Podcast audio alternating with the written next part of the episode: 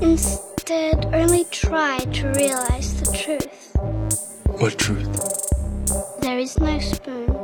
Read between the lines, bitch. There is no spoon. There, there is no spoon.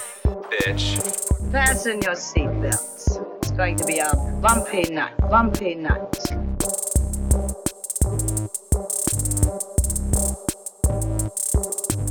Saludos amigas y amigos, yo soy Mario Alegre Femenías Y yo soy Rosa Colón. y este es el último episodio del fucking 2020 de Desmenuzando. Por favor no vayan a la, a la placita a despedir el año, que yo estoy seguro que eso contribuyó a esta mierda de año. ¿Sabes? Ustedes se mandaron, fueron a la placita porque tembló en enero y se creían que eso era lo peor y ahora están todos. Si ustedes estuvieron ahí, quedaron en ridículo por esa despedida. Dios del- mío, del how 2019. naive. Qué, sí, por qué favor. sweet summer children were we pensando que despedir en enero iba a resolver todos nuestros problemas. Este, hell, e- este, este fin de año no iba a resolver los problemas que tenemos ahora. De- El de hecho- 2021 va a ser igual. Yo voto porque despidamos el 2020 como en marzo del 2023. Nada más que para estar seguros. sí.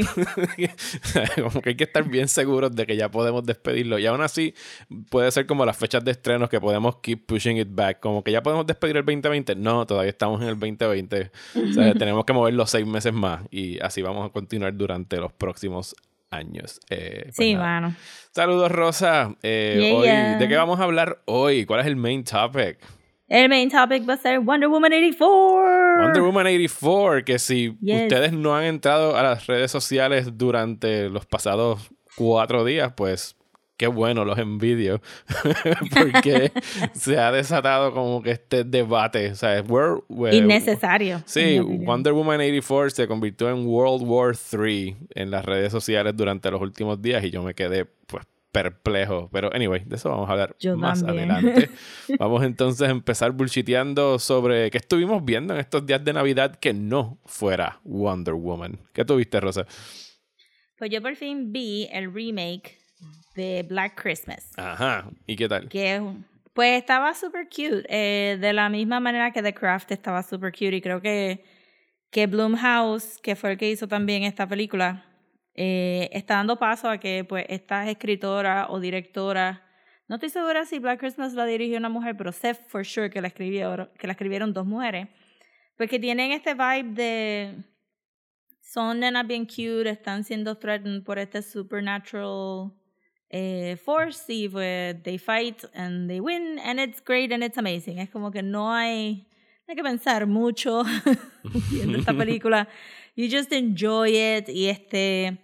Sí, la dirigió una mujer, by the way. Se llama Sofía Takal, es la directora. Ah, ok, pues cool. Porque, porque este, la muchacha que la escribió es la que hace el podcast de Switchblade Sister, April, uf, o algo así. Ujú. Este, yo vi la original, que está en YouTube, by the way, ahí como que tira en YouTube. Este, y me gustó mucho, me gustó. La original tiene como que todo este feeling bien diferente de la cámara, es el, es el stalker, es el serial killer y, y nunca lo ves y tienes como que este misterio y los kills son bastante fun. Eh, pero la película en general es como que it's dark. Esta es a little bit campy, a little bit dark, y creo que le hacen homenaje a los kills originales, but with a twist, literally. Este, y al igual que The Craft, podría decir que la queja principal es que no tuvimos tanto tiempo con las nenas como para conocerlas un montón antes de introducir el problema. Ok. Pero también sé que estas películas, como dije en el review de The Craft, they're like, las hacen en un mes, they're doing the best they can. Este, son como que estos episodios de televisión que son bien quick y que tú tienes que rellenar un poco los blancos de estas personalidades que estás viendo, porque había una en particular que se supone que fuera la Ditzy one, este, y era adorable, pero tuvo como tres o cuatro líneas nada más, este, pero eran funny lines. Pero se acaba rápido, es- son películas bien cortitas y es para eso, como que you just see these people, supernatural element y that's it. Pero me la gocé par. Y obviamente pues saben mi policy de no ver películas de Navidad fuera del season de Navidad, so I had to watch it now. Ok. Because I was not going to watch it later. ese policy tuyo es como que bien fuerte. Y, y te lo admiro en realidad que te mantengas en esas posturas. ¿Hasta, hasta cuándo cierra el ciclo de tu poder ver películas de Navidad? No, obviamente estamos en Puerto Rico hasta la octavita. Hasta- ok, está bien, todavía tienes como un mes entonces. Sí, tengo un Hasta la mes, pero es Candelaria. que- Ajá, es que me sacan, me sacan de tiempo, entonces miro para afuera y es como que no, es verano, it's sun, it's tropical y me están vendiendo nieve acá. I don't, I don't get it. Este, I just like my Christmas movies on Christmas. bueno, Pero ese estaba super cute y fun, so si te gustan las películas de rol, no es como que ni tan siquiera hard horror. Y las nenas son adorable, so watch it. Está en HBO. ok. pues mira, hablando O de... ahora como le dicen, en Max. En Max, sí, está en Max. En Max. Yo creo que ellos ni siquiera pensaron en que eso es como la gente le iba a decir. Y le iban a quitar el branding de HBO, que es lo que ellos querían. Está en Max, buscar en Max. O por lo Ajá, menos tú y yo Max. decimos Max, pero yo veo mucha gente diciéndole Max. Eh, Uf. anyway, eh, pues mira, yo tuve una doble tanda en Nochebuena. Eh, aquí vimos, porque comimos bien temprano, que by the way hicimos como que nos graduamos también de hornear perniles y fue como que, yes, Yeah. pudimos comer cuerito. Eh, by the way, lloré cuando probé el cuerito porque hacía no sé cuánto. Pues tu- Tuvimos aquí un momento medio ratatouille, así cuando prueba, cuando prueba la sopa y es como que, oh my god, hace llevo tanto tiempo que no pruebo cuerito. Anyway, pero vimos Die Hard con los nenes, que fue bien gracioso, porque Me imagino. Daniel como que tenía una, una noción tangencial de lo que era Die Hard porque lo ha visto referenced en diferentes sitios. Y Sara no tenía la más remota idea de que era Die Hard. Fuera de que le dijimos, ¿tú te acuerdas aquella película que viste de The Rock que se llama Skyscraper? que te gustó? Pues es más o menos eso. Oh. Eh, y, y la película transcurriendo y, y la pobre nena estaba como que, ¿por qué esto es una película de Navidad? Y yo como que, yo, porque mira, está pasando en Nochebuena. Así que nos estuvimos triviando por un tiempo lo que era ver eh, eh, Die Hard con, con ellos, que en realidad es una película R de 1988, pero no es como que estúpidamente violenta, es, es bien 80s action en ese sentido. Sí, Eh, tiene como que mucho squib action. Sí, tiene mucho squib action y sí, hablan Ajá. malo de aquí y allá, pero no es como, o sea, no, so no es como, no es como si no habláramos malo en nuestra casa. Pues Eh, porque tú posteaste que habías visto Die Hard, me recordaste que yo tenía el Blu-ray, solo puse. Y yo no, yo no creo que yo había visto esa película nada más que una vez. Hacía décadas, presumo. Sí, y estaba como que, como si estuviera leyendo, como si estuviera viendo algo de mi infancia que ahora estoy entendiendo la referencia. Y yo como que, oh no, he's, he's a, he's a Guido, he's an, he's an Italian American stereotype. como que family driven from New York con el wife Peter blanco y es como que habla malo, es de la calle. Pero no Y sería yo, un oh, Guido, sería no. como que Irish en todo caso, yo creo. McLean, no es. ¿Tú crees? Pero no tenía la italiano. cadena, como que en las películas lo- los estereotipos de Italian American que he visto era- es como que eso, siempre en camisillas, con la cadena, con el reloj, con que... Y obviamente no dice nada así como que I'm an Italian American. Eh, pero, no. pero me dio eso como que, ah, esto es lo que yo he visto como que de estereotipo, entonces que fuera así como que to- todo era como que "Mm, California. Sí, y es bien macharrancito. Y, pero fíjate, al es mismo tiempo. bien O macharrancito. sea, la, la premisa, la película arranca con él como que encojonado con la mujer porque se quitó su apellido a pesar de que estaba casada. Pero al mismo tiempo él reconoce que es un fucking inmaduro por estar peleando por esas estupideces. O sea, que como que Sí, se... pero también era como que, wow, este, tú no puedes internalizar nada, tú estás como que verbalizando todo tu thought process. En sí, él esta tiene, él no- no, hay semejante cosa como un internal monologue. Él todo lo tiene que, No. él tiene que hablarlo. Y yo pienso que le queda cool.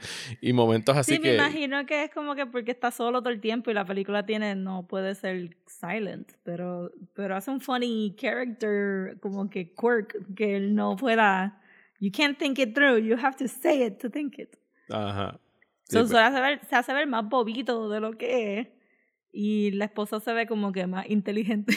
sí, a, a mí, a mí lo que me gusta, y creo que a mucha gente le gusta el personaje de John McClane, es que no es el típico male action star. Era como que un cop from New York que acaba la película bañado en sangre, todo jodido, con los pies cortados. Sí. O sea, no es como Arnold o Sylvester Stallone que salían como que con una curita en la frente y seguían andando con sus músculos, sino que este tipo, o sea, la pasa súper mal durante esas horas que tiene que pasar Sí, en el rascacielos. es bastante knowledgeable de lo que está haciendo y es súper resourceful. Como a mitad de película dije, ok, esto se supone que sea como, como Jackie Chan, como que él hace muchas caras, como que se mueve demasiado, como que hay un poquito de physical comedy detrás de su action stuff. Ujú. No, y, que, él no y que él está había hecho unas comedias antes en su carrera. Y esto fue como que cuando, Right, lo, right, cuando lo castearon a él fue como que este tipo en una película de acción como que guay. O sea, el tipo, el tipo de Remington, no, no era Remington Steel, ¿cómo se llamaba la serie que él hacía? Eh, no me acuerdo ahora cómo es que se llamaba, pero era una serie así de, Uno de de net- los Network James Television. Ah, no, tú dices Hudson. No, Hudson Hawk fue una película que él Oh. hizo un poquito después. Algo de Moonlight. Moonlighting, exacto, Moonlighting. Ok, que era Moonlighting. un detective que salía con, con, con Sybil Shepherd. Eh, Ah, y- y, nadie, o sea, nadie lo compraba a él como un action story. Esta fue la película que lo catapultó a, hacia Pero yo. fíjate, hace sentido porque lo encontré, ¿sabes? No es, it's not a serious movie. You're supposed to laugh. No, y el, el personaje de, de Alan Rickman, como el, el Euro Trash Villain, como que para mí siempre ha sido de, de los mejores villanos que se han tirado en una El película acento, de pero el acento alemán iba y venía. Ajá, sí, porque... Como se olas. Sí, porque él era British. y era- entonces tiene como tres acentos porque el British le salía, cuando trataba, se concentraba, salía el German. Entonces tiene la escena esa donde tiene que sound American. Y en realidad todos como que sonaban igual. ¿Sabes? No era como que mucha diferencia. Pero después fue como que yo hubiera terminado hasta en cinco minutos. Tú me, mira Mario, I'm just lo voy a decir aquí oficial. Si yo estoy trabajando por una compañía y entran terroristas con un montón de metralletas, yo los llevo al vault. Sí, como que here, take it. Here you go. De la puerta para afuera, el gobierno, el FBI, la CIA se va a encargar de ti. Yo voy a ser ese, esa persona aguantando ese dam of justice. No, no, no. Llévate los bonds. Supongo que era como el, el- el ejecutivo era japonés, pues había como que honor envuelto o algo por el estilo. I guess. No Pero sé. también es como que hasta el, si el mismo pillo te está diciendo, mira esos bonds, eso es lo que tú haces en un día. Y él está ahí como que no te voy a abrir el vault. Loco, ábrele el vault. Total, que no iba a poder como que abrir el bol por completo. Era como que uno de los siete locks que tenía el, el vault. Ajá, y van a tener que, como que you completely lost your life for nothing. Pero el, el, premio de mo- Most Useless Person Ever fue el que se metió en la oficina a buscar su a propia negociar. muerte. el periquero, el. Ajá. sí. Qué Eh. shortcut en las películas más brutal, ¿verdad? Cuando abren la puerta y él está todavía snorting y después pasa su mano por encima de la, Del polvo, de del la polvo en la, cocaína la. Y siempre, nunca, este, nunca se limpian bien las narices. Todas las películas que la gente usa este, cocaína siempre tienen algo en la nariz y alguien tiene que hacer como que te queda un poquito en la. No, yo presumo que en los 80 todo el mundo andaba por ahí como si tuvieran talco en las narices. Mucha gente diría que eso es Santurce y Río Sí, Piedra ahora Sí, mismo sí. también. No, no, es que me estaba comiendo una Mallorca, ¿sabes? Mala mía.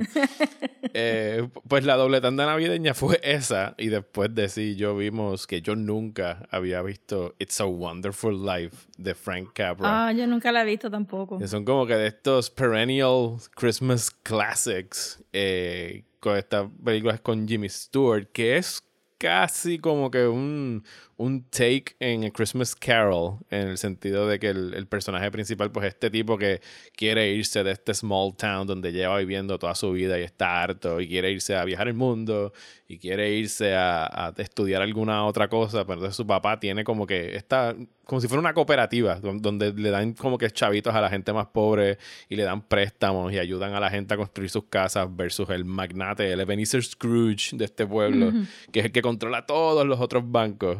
Y entonces, pues, el papá se muere y él tiene que quedarse con el negocio y entonces espera que su hermano lo tome para él poder seguir, pero nunca se puede ir y entonces como que ya está viejo y hastiado de la vida y tiene como que reconocer que en realidad su vida ha impactado a muchas personas.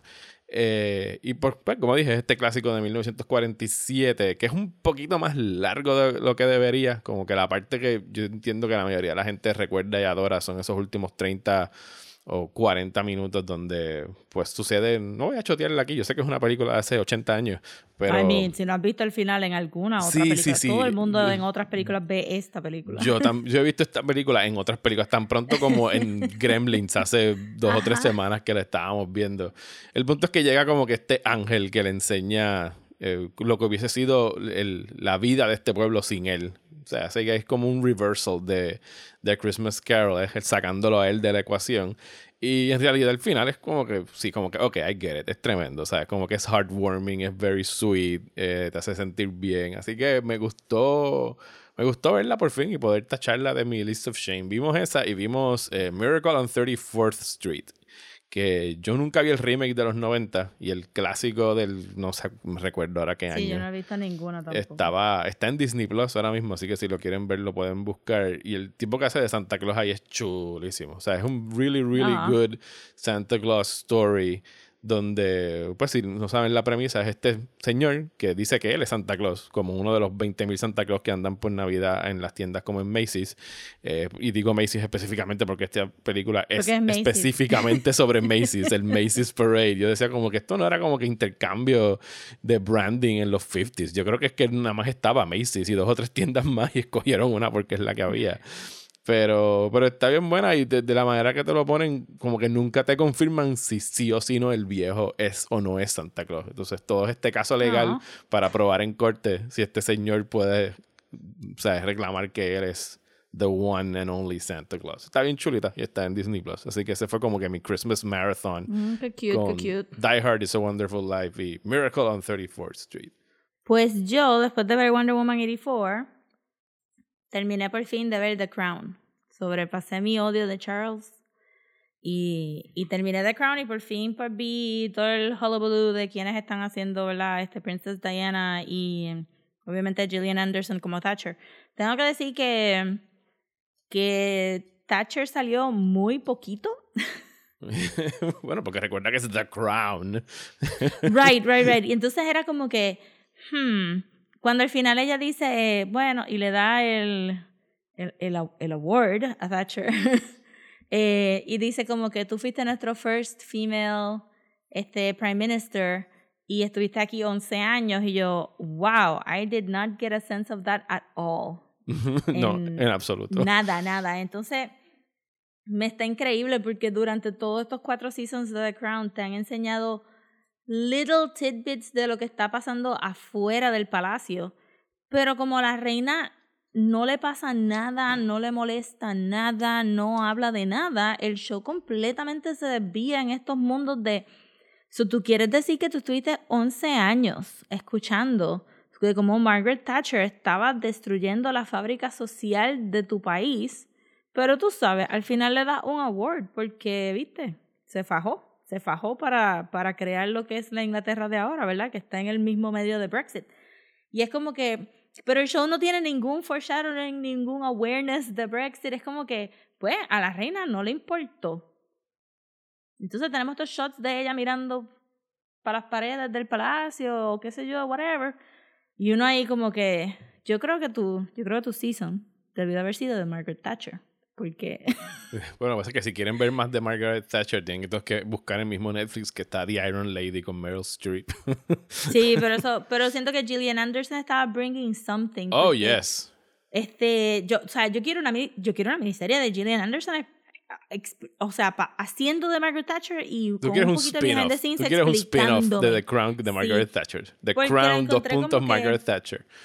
Una cosa tan brutal que si tú haces un supercut de todas las escenas de Margaret Thatcher de este season, tú tienes un sentido claro de que ella era bien misógina, de lo que del individualismo que ella estaba tratando de espetarle a la gente de Inglaterra, como que tú no necesitas ayuda del gobierno, tú te tienes que poner a trabajar, como mi papá. y, y no había manera de que se que que le cupiera en la cabeza de que la gente necesitaba ayuda y ella como que, ah, sí, tenemos 300% más unemployment de lo que teníamos antes.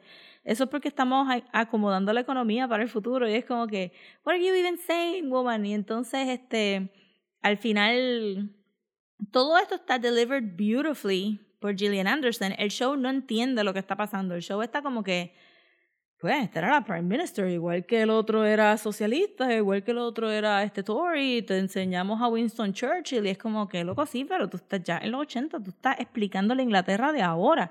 Y entonces ella, que la Prime Minister tuviera que cocinar y plancharle las, las camisas al marido, that blew my mind. Eh, pero entonces la encontré ya fascinante, entonces porque ella es más fascinante que la reina, la reina se queda todavía más entontada. Y hasta la pelea que tratan de enseñar de ellas dos no tiene ningún heft. Es como que claramente la que está en control del episodio y de la historia es Margaret Thatcher. O sea, Gillian Anderson entraba y ninguno de ahí podía llegarle a los tobillos. Y son excelentísimos actores, Todos, todos son buenísimos. todos, pero Gillian Anderson just sucked up all the charisma del show porque se los dejaron a, ellos- dejaron a la gente del royalty tan pasivos este season que no o sea no traen nada. Y es como que pues I get it. Estamos, entonces entonces traen a Princess Diana y es como que el el comentario de que el show de que todos estamos viendo el show porque tú trajiste a Princess Diana en el season 4 Ujú. Mientras que el show te está diciendo que Princess Diana era la más popular de todos los Royals, pero el show no sabe esto tampoco. El show te lo está poniendo ahí como que como si no hubiera layers de gente diciendo, empecé a ver The Crown por Princess Diana. Princess Diana después de tantísimos años de su muerte todavía mueve a la gente a ver las cosas. Y, y Sí, es el, que es el que morbo más que nada. es un poquito el morbo, pero también es como que she really is that popular, ¿viste? Yo no sé nada de la de la de la realeza, yo sé un montón de Princess Diana stuff y me recuerdo que mi mamá también estaba siempre pegada de Princess Diana. She was like a phenomenon y es un phenomenon que hizo que tus views de tu show subieran porque hasta hasta su historia todavía compels people to watch it, ¿viste? Pero entonces, también es, es que está brutal. O sea, este. Te dan todo lo de Princess Diana y la muchacha está haciendo un excelentísimo trabajo. Eh, pero el show está victim blaming un poquito también. Es como que siempre le dicen como que tú sabías lo que tú te estabas metiendo y es como que no cabrón, nadie sabía que Charles era tan fucking douche y nadie le dijo a ella que él estaba enamorado de otra pendeja y nadie le dijo nadie se sentó con ella y entonces en la escena esa que ella, que ella le da un abrazo a la reina y la reina no la abraza para atrás. Sí, es bien fuerte esa escena. Yo creo que esa mujer en su vida había recibido un abrazo y no sabía ni cómo comportarse como un No ser sabía ni cómo humano. comportar. Y yo le estaba gritando al televisor, Diana, se tomó 150 niños ahogados bajo una avalancha de Para que carbón para que, esta mujer lágrima. soltara una lágrima. She's not gonna hug you back. O sea, necesita She's un not. curso para aprender a mover los brazos para abrazar. que ella ahí toda como que it was a hug pero entonces el show el, el show para mí este season lo salva Princess Diana Margaret Thatcher y Princess Margaret porque este Helena Bonham Carter cogió el humor de ese personaje al igual que la tristeza y tenerla a ella a Princess Diana abrazando a la reina y cortando directamente a Princess Margaret diciendo what kind of a hug es como que super funny So, me gusta mucho Helena Bonham Carter, pero encontré que como que ya. Este Bueno, ellas, ellos van, so- va- van a cambiar a todo el cast ahora para el 5 y el Sí. 6. Y son, estoy- cinco- sí, son cinco. Faltan dos seasons, Rosa. Dos seasons. Sí, faltando así, me imagino que, que cerrarán con, con el matrimonio de William y maybe I Harry yéndose guess. con con esta muchacha, con, con este Megan, Ajá. Eh, que es lo más reciente porque no pueden hacer más nada, pero de verdad que es como que you have to stop porque Bueno, mi, todo mi- show mi apuesta es la siguiente. Porque sabes que ahora ya- ellos ya habían tenido como que un, un hiatus entre creo que el season 3 y 4. Y ahora ya dijeron que con lo del COVID, el season quinto no saldría como hasta el 2022. O sea que tienen otro año en términos de producción. Y yo sigo pensando que Peter Morgan, que es el showrunner, está apostando a que en la algún momento la reina va a morir para poder tener un final para su show. Porque de lo contrario, después de que tú en el quinto season, presumo que tocarán todo lo que tenga que ver con la muerte de Diana.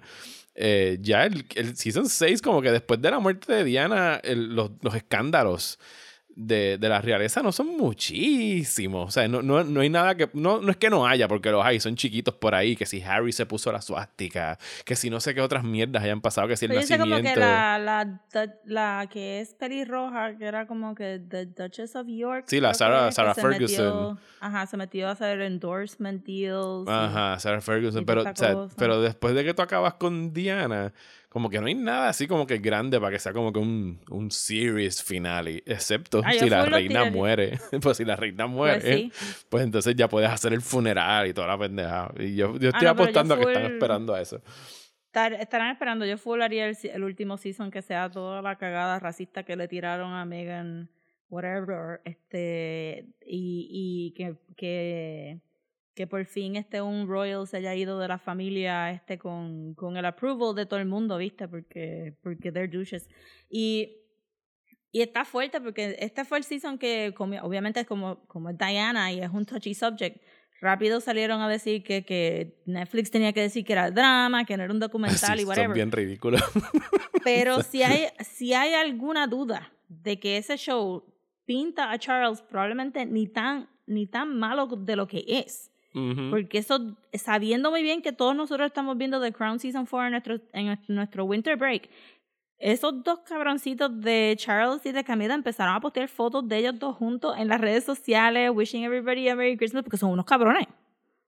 Porque son unos cabrones como que, ay, sabemos que están molestos de nosotros porque mandamos a matar a Diana, so salimos de nuevo para recalcarle a todo el mundo que al final del día she's dead and I got the woman that I wanted. Ja, ja, ja. Mira, yo sí de verdad que si fuera los hijos de él yo no le hablaría. Yo no me imagino que ellos le hablan. Yo espero que no le hablen mucho. Yo no, yo no sé cómo podrían hablarle sabiendo todo lo que deben de saber de ese cabrón. Y mira que el, que el tipo que actúa de, de Charles le queda cabrón, el papel de perfecto sí. cabrón. es como que, diache, mano, te odio. Guau, mi pana, te odio. Pero sí encontré que, que, que el show no, no, porque mucha gente ha dicho, no, que fue One Note. Es como, mm.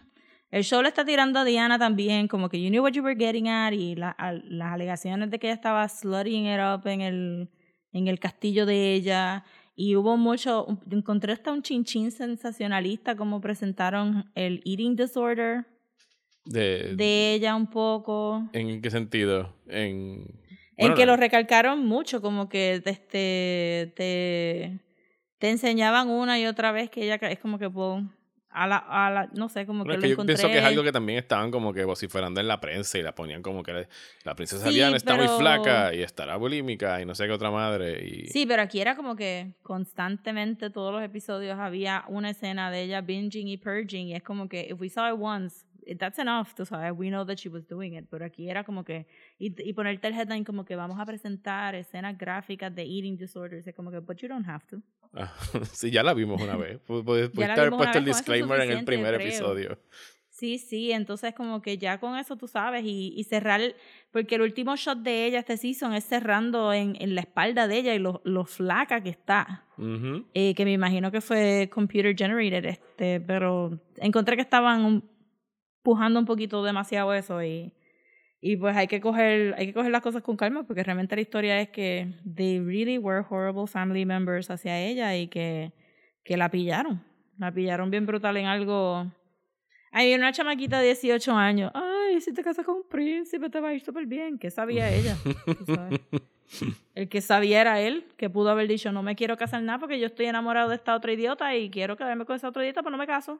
Pues lo único otro que yo he estado viendo por acá fue el, el tercer season de Cobra Kai, que ahora pues tiene su nueva casa en Netflix y como alguien que como alguien que acepto, yo hablé pestes de la serie antes de que estrenara, o sea, desde que la anunciaron, fue como que en serio, why the fuck, ¿por qué tú vas a hacer un reboot de Karate Kid en serie de televisión con estos dos tipos ya en sus late 50s, early 60s? Y quien me cogió con se me cogió desprevenido cuando estrenó en YouTube la, la primera vez. O sea, a mí me gustó mucho el primer season. Sí, de me que- recuerdo tus reviews de, que- aquel Ajá. Fue como que. fallecido YouTube. ajá. De aquel eh, canal de YouTube Premium.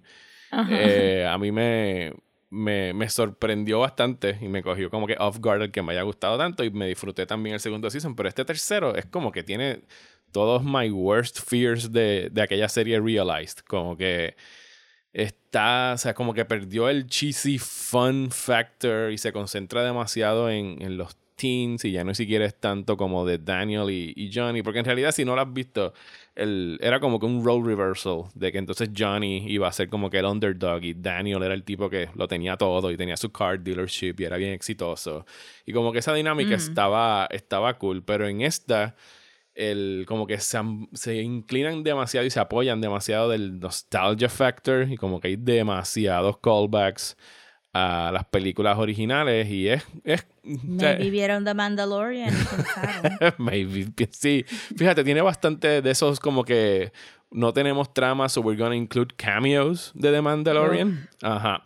Eh, y se va por esa línea y en realidad es como que la Karate Kid 3 de la serie. Justamente cuando es Cobra Kai 3, que fuera la, pues la película donde todo se fue off the rails después de las primeras dos que fueron bien buenas. Pero, pero nada, ese soy Ay, no, yo. pero decimos bien buenas, pero realmente eran como que steeped in Orientalism, ¿verdad? Ajá. Ese es Japón de la segunda. Sí, de casi Mr. Miyagi en Pre-segunda Okinawa. guerra mundial, Japón. Pues, pues en este, fíjate, en este regresan a Okinawa. Of course they did. Of course. Eh, Ese Tatooine. Sí, sí. Así que, pues sí, tengo que decir que este tercer season fue como que un letdown para mí. Y, y yo pienso que los, lo que les queda eh, da para maybe un season más. Digo, maybe no, ya está probado de que van a ser el próximo, pero no veo cómo pueden seguir después de, de ahí. No la he visto. No sé si la vea, de verdad. Tengo que. Tengo, tengo otras cosas que tengo que ver. Empecé a ver. Y esto sería lo último para el bullshit que me, acor- me acordé ahora. Eh, ayer este empecé a ver por, este, por recomendación de Carla una serie en HBO Max o The Max eh, que se llama Veneno. Ah, sí, sé, la he, he visto el post, pero no lo he visto. Ajá, es de el- los dos muchachos que hicieron la serie, este, hicieron Paquita Sala. Los creadores son Javier Ambrosi y Javier Calvo. Y ellos han hecho, ah, exacto, ellos hicieron una película que se llama La Llamada. Ujú. En Netflix va a estar con otro nombre en inglés, pero se llama La Llamada. Y es de estas dos nenas que querían este cantar reggaetón, pero van a este campamento de, de verano que siempre van, que es bien católico, y pues ahí es como que mucho queer stuff, mucho gay stuff. Y es bien funny y las canciones están bien chulas. La mayoría de esos actores se fueron a trabajar a Paquita Salas, que está en Netflix también, que es este super sitcom de esta representante de artistas que, que nunca se le ha cuadrado bien, como que la única actriz que había representado se hizo demasiado famosa para ella. Y empieza como que, Paquita empieza como una caricatura, but she ends up having a lot of depth to her character. Y entonces Veneno es de una transvesti bien famosa en España, que se llamaba Veneno.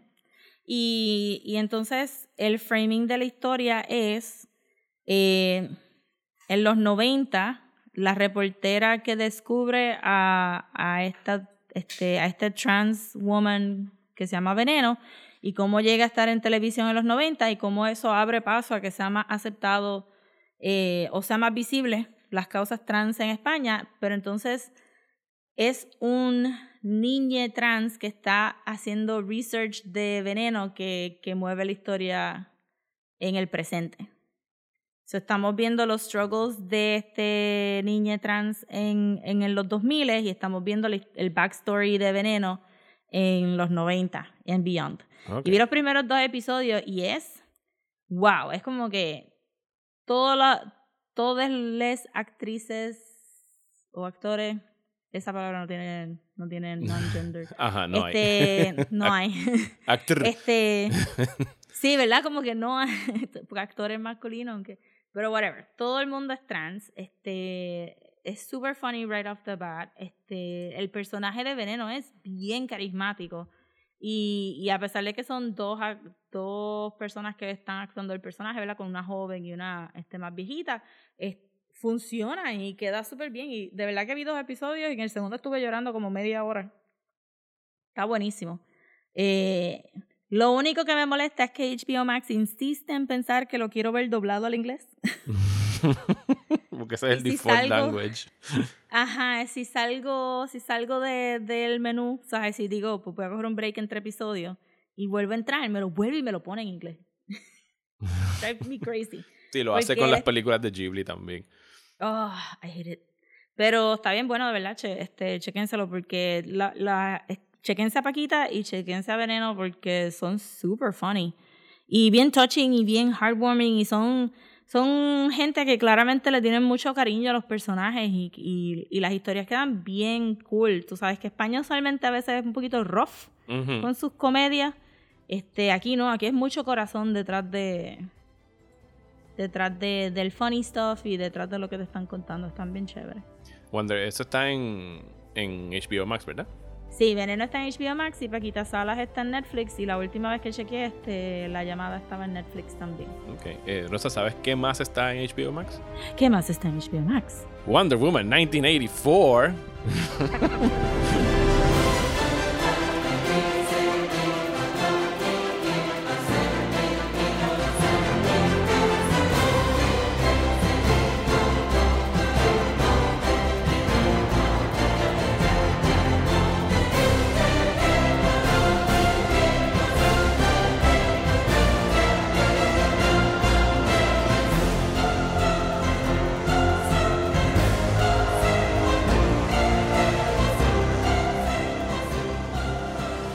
Pues este fin de semana tuvimos el estreno de Wonder Woman 1984 en HBO Max.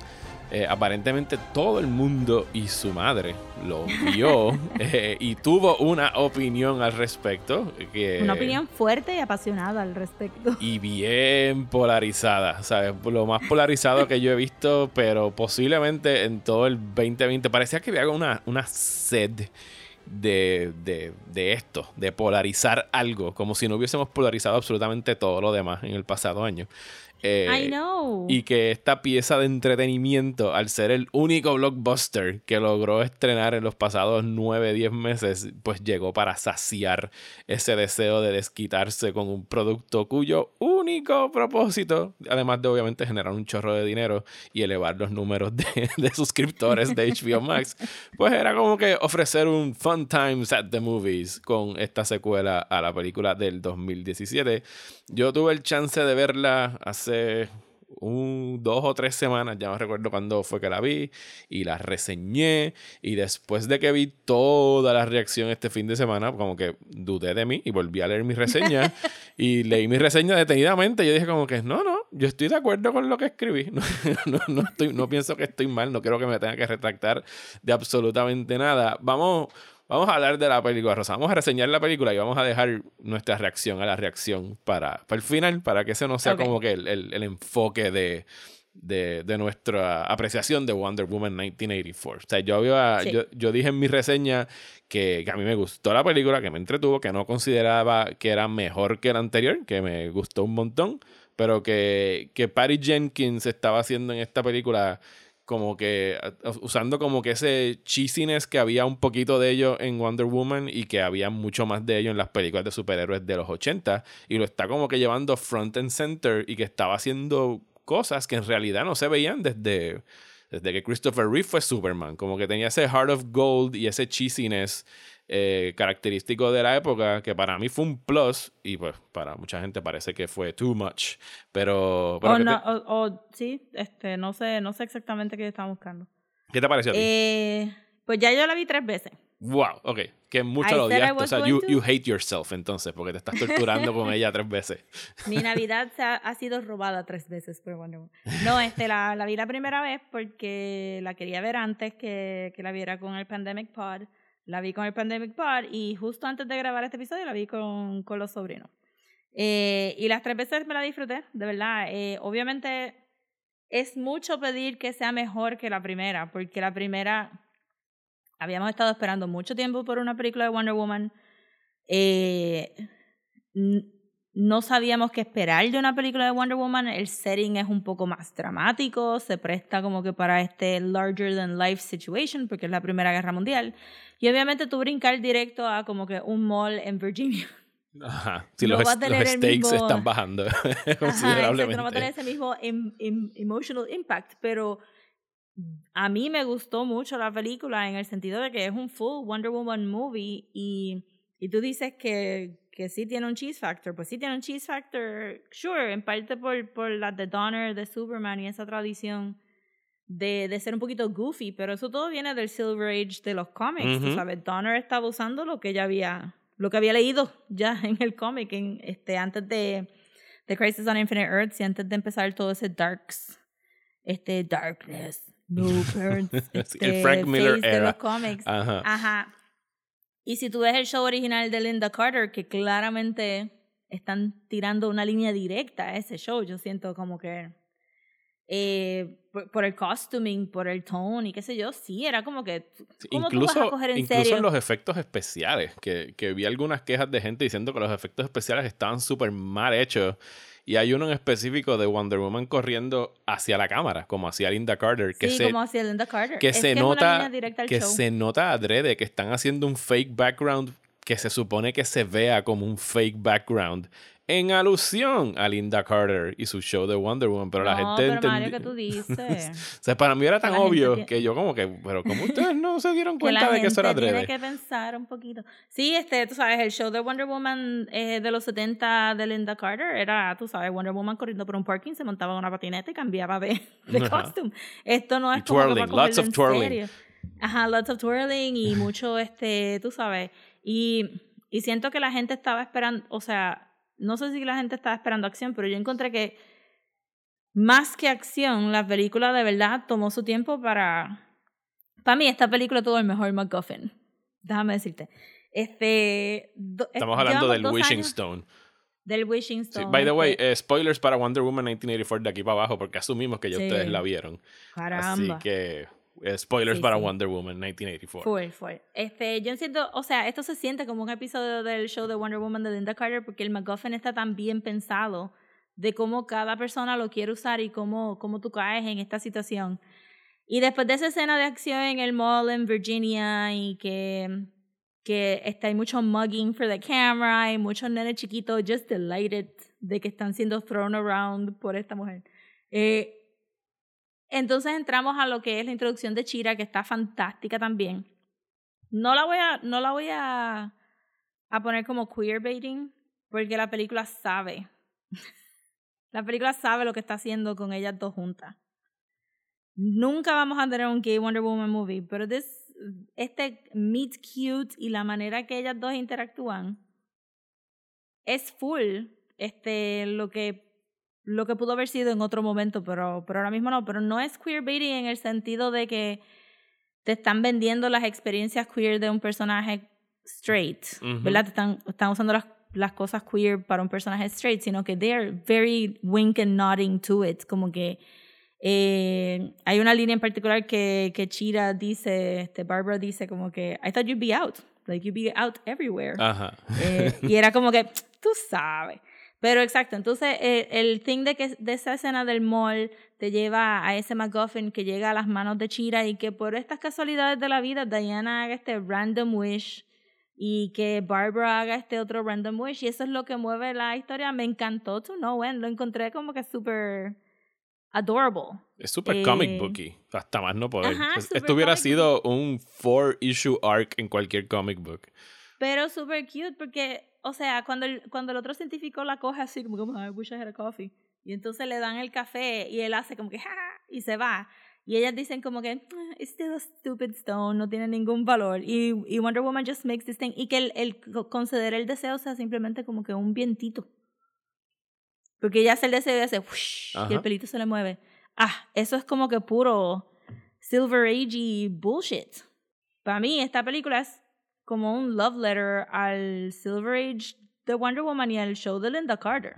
Ujú. Sí, no, no, estoy completamente de acuerdo por ese lado. Y, y saltamos una de mis partes favoritas de la película, que es el opening en Themyscira, con las Ah, Olimpiadas full. estas de las Amazonas, que, que desde el arranque, ¿sabes? Hacía tiempo que no me volaba la cabeza tanto una banda sonora de Hans Zimmer, pero aquí los arreglos corales y todo lo que hacen esas competencias, que como que siembran el, el, el tema de la película, el de que you no, Sí. no vas a ganar nada con una mentira y que you have to be true to yourself y todos esos valores Ajá, y del Silver Age comic. que- Ajá.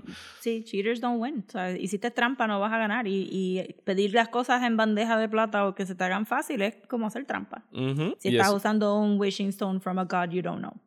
Y tenemos ese, eh, exacto, y tenemos ese salto de, de Themyscira, del pasado de Diana, a los 1980s, con toda esa secuencia en el shopping mall, Ah, que también es very eh, Richard Donner Richard Superman. Donner, Ujú, sí. Full, full. Pero antes quiero, quiero poner en record Ajá. que yo completamente sería de las amazonas que están sentadas en la grada. Eso me deleitó so much, como que, porque usualmente todas las amazonas están moviéndose and you're like exhausted just Sí. watching these women hacer todos estos stunts. Si tú no serías de las Pero- guerreras, tú serías de las que apoyan y, y ayudan a, a Ah, hacer los trajes. No, pero y- apoyando, abanicándome en el sol.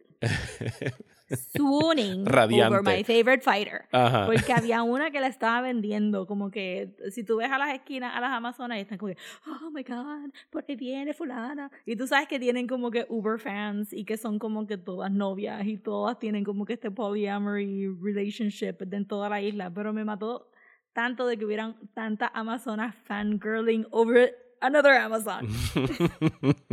no, no, la secuencia Super está, está brutal. Y entonces tenemos lo del shopping mall y pues descubrimos que Diana lleva viviendo eh, una vida eh, o sea, oculta como Wonder Woman desde la Primera Guerra Mundial, aunque ha estado activamente participando de los otros eventos, aunque como que no, o sea, she hasn't come out como Wonder Woman para el, para el mundo, por lo menos en 1984. Sí, Eh, eso pues ahí pillándose un poquito por, por la necesidad de que Superman sea siempre el primero. Que, que es un problema en los cómics también. Sí, No sí, es y- problema de- sí, de y aquí pues película. tienes como que, como que suspend your disbelief de que esta super mujer haya podido estar escondida durante todas estas décadas y que no haya ningún récord de que ella lleva haciendo esto por tanto tiempo.